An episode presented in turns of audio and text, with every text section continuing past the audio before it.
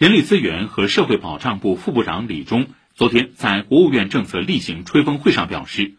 人社部门将强化困难人员就业援助，提供一对一精准服务，对通过市场渠道难以就业的，运用公益性岗位兜底安置，